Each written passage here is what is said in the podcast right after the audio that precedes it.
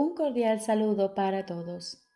Hoy continuamos leyendo el texto del libro Un curso de milagros. Capítulo 27. La curación del sueño. Primera parte. El cuadro de la crucifixión. Jesús nos dice, el deseo de ser tratado injustamente es un intento de querer transigir combinando el ataque con la inocencia. ¿Quién podría combinar lo que es totalmente incompatible y formar una unidad de lo que jamás puede unirse? Si recorres el camino de la bondad, no tendrás miedo del mal ni de las sombras de la noche mas no pongas símbolos de terror en tu senda, pues de lo contrario tejerás una corona de espinas de la que ni tu hermano ni tú os podréis escapar. No puedes crucificarte solo a ti mismo. Y si eres tratado injustamente, tu hermano no puede sino pagar por la injusticia que tú percibes. No puedes sacrificarte solo a ti mismo, pues el sacrificio es total. Si de alguna manera el sacrificio fuese posible, incluiría a toda la creación de Dios y al Padre junto con su Hijo bien amado. En tu liberación del sacrificio se pone de manifiesto la de tu hermano, haciéndose así evidente que tu liberación es la suya. Mas cada vez que sufres, ves en ello la prueba de que Él es culpable por haberte atacado. De esta manera, te conviertes en la prueba de que Él ha perdido su inocencia y de que solo necesita contemplarte para darse cuenta de que ha sido condenado. Mas la justicia se encargará de que Él pague por todas las injusticias cometidas contra ti. La injusta venganza por la que tú estás pagando ahora es Él quien debería pagar por ella. Y cuando recaiga sobre Él, tú te liberarás. No desees hacer de ti mismo un símbolo viviente de su culpabilidad, pues no te podrás escapar de la sentencia de muerte a la que lo condenes, mas en su inocencia hallarás la tuya. Siempre que consientes sufrir, sentir privación, ser tratado injustamente o tener cualquier tipo de necesidad, no haces sino acusar a tu hermano de haber atacado al Hijo de Dios.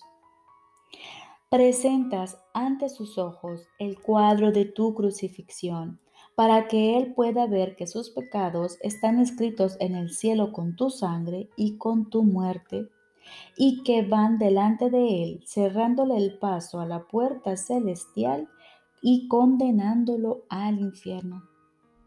Mas esto solo está escrito así en el infierno, no en el cielo, donde te encuentras al salvo del ataque y eres la prueba de su inocencia.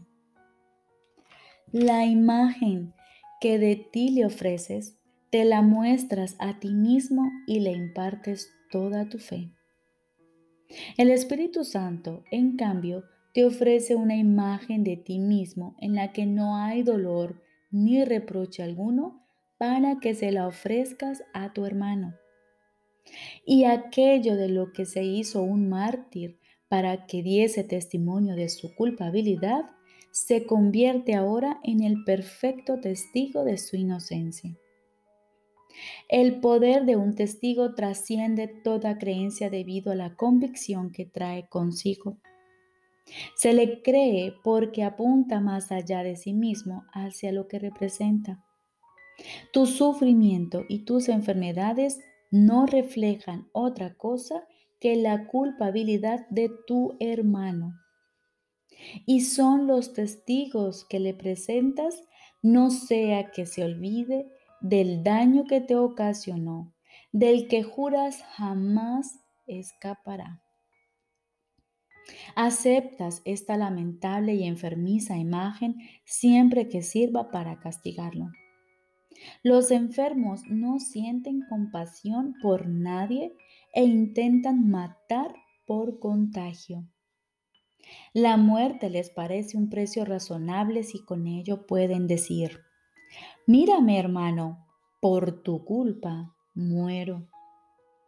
Pues la enfermedad da testimonio de la culpabilidad de su hermano y la muerte probaría que sus errores fueron realmente pecados. La enfermedad no es sino una leve, entre comillas, forma de muerte, una forma de venganza que todavía no es total. No obstante, habla con certeza en nombre de lo que representa. La amarga y desolada imagen que le has presentado a tu hermano. Tú la has contemplado con pesar. Repito, la amarga y desolada imagen que le has presentado a tu hermano, tú la has contemplado con pesar. Y has creído que todo lo que dicha imagen le mostró porque daba testimonio de su culpabilidad, la cual tú percibiste y amaste. Ahora el Espíritu Santo deposita en las manos que mediante su contacto con Él se han vuelto mansas una imagen de ti muy diferente. Sigue siendo la imagen de un cuerpo, pues lo que realmente eres no se puede ver ni imaginar. No obstante, esta imagen no se ha usado para atacar y por lo tanto jamás ha experimentado sufrimiento alguno. Da testimonio de la eterna verdad de que nada te puede herir y apunta más allá de sí misma hacia tu inocencia y la de tu hermano.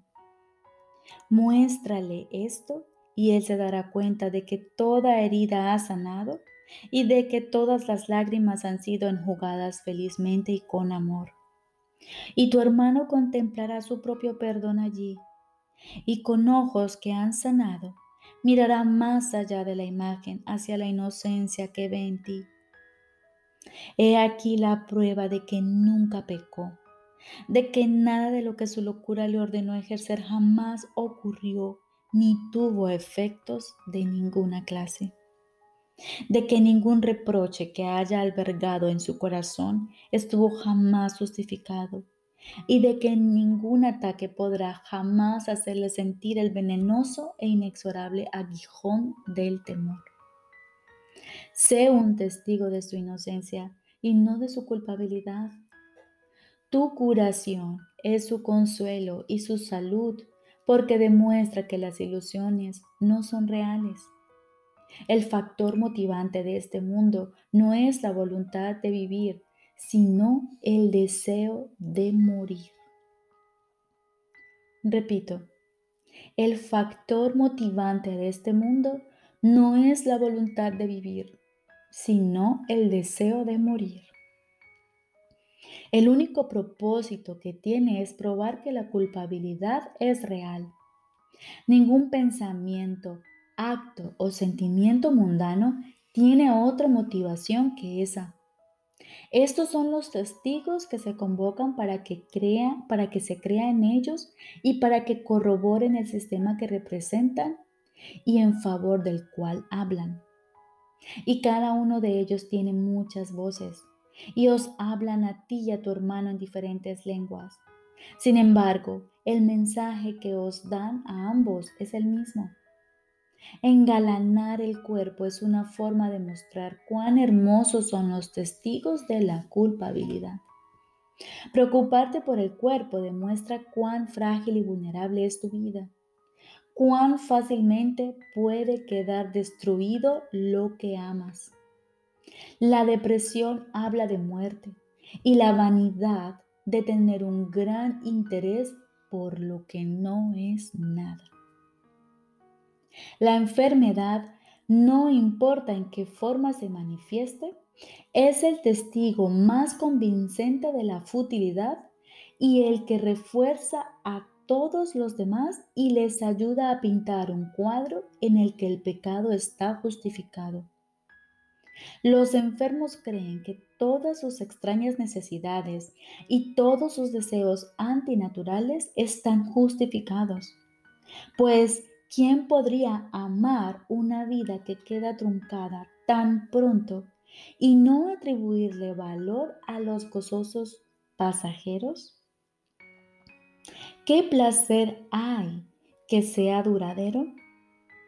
¿No tienen los débiles el derecho de creer que cada migaja de placer robado constituye su justa retribución por la brevedad de sus vidas? Pues pagarán con su muerte por todos sus placeres, tanto si disfrutan de ellos como si no. A la vida siempre le llega su final, sea cual sea la forma en que ésta se viva. Por lo tanto, se deleitan con lo pasajero y con lo efímero. Nada de esto es un pecado, sino un testigo de la absurda creencia de que el pecado y la muerte son reales y de que tanto la inocencia como el pecado acabarán igualmente en la tumba. Si esto fuese cierto, tendrías ciertamente motivos para contentarte con ir en pos de gozosos pasajeros y disfrutar de cada pequeño placer siempre que tuvieses la oportunidad.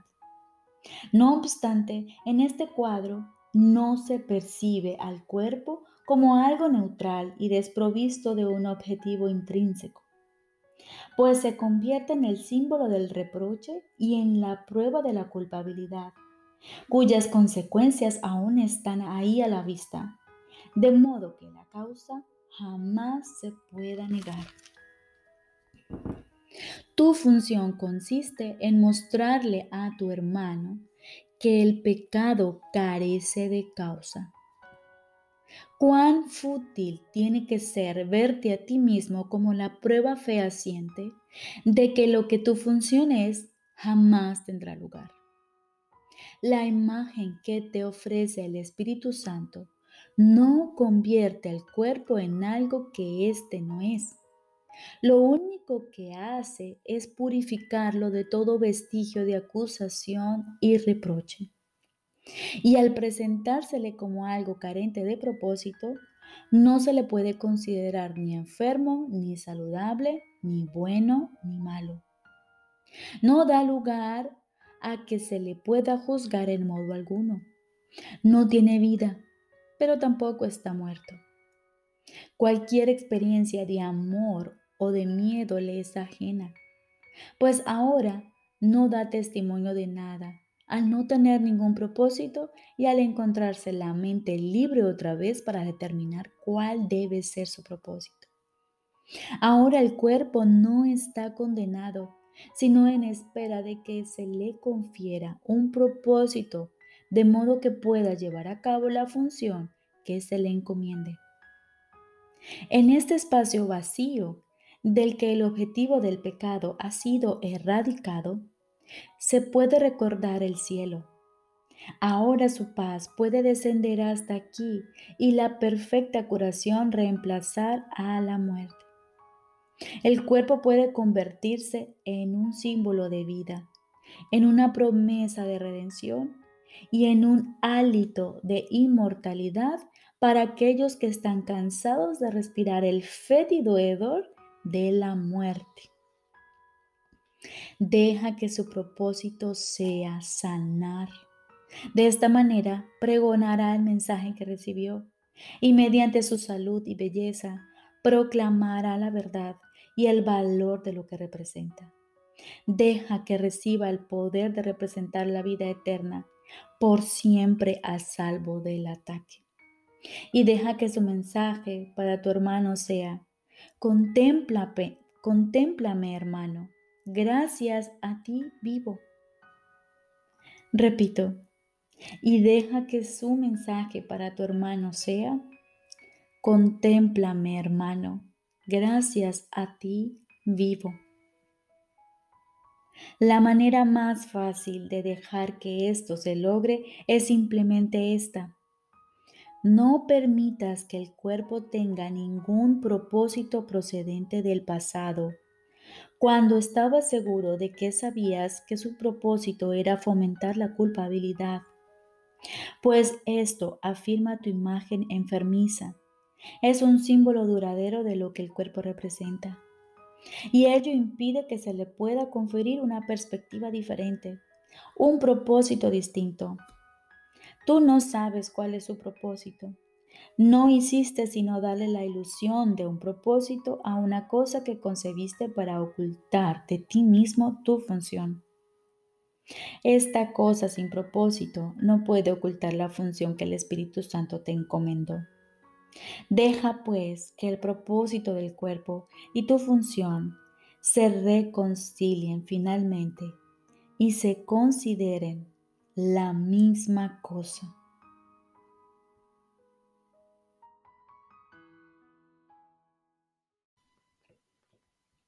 Ahora continuamos con el libro de ejercicios. Lección número 211. Sexto repaso. El día comienza y concluye con esta idea central. No soy un cuerpo, soy libre, pues aún soy tal como Dios me creó. Ahora cerramos los ojos y nos liberamos de todo lo que creíamos haber entendido y aprendido hasta ahora. Y abrimos nuestra mente para recibir el mensaje que esta idea de repaso nos trae para nosotros hoy. Soy el Santo Hijo de Dios mismo. Soy el Santo Hijo de Dios mismo. En silencio y con verdadera humildad, busco la gloria de Dios a fin de contemplarla en el Hijo que Él creó como mi ser. No soy un cuerpo soy libre, pues aún soy tal como Dios me creó. Hoy disponemos 15 minutos en la mañana y 15 minutos en la noche para recordar este hermoso mensaje que el Padre trae para nosotros hoy. Soy el Santo Hijo de Dios mismo. Y durante el día, a cada hora, o en la mayor cantidad posible, traemos a nuestra mente este pensamiento central. No soy un cuerpo, soy libre, pues aún soy tal como Dios me creó. Y si en el transcurso del día nos asedia algún pensamiento que no corresponde como hijo de Dios, nos apresuramos a proclamar que ya no somos presos de esos pensamientos. Y decimos, no quiero este pensamiento.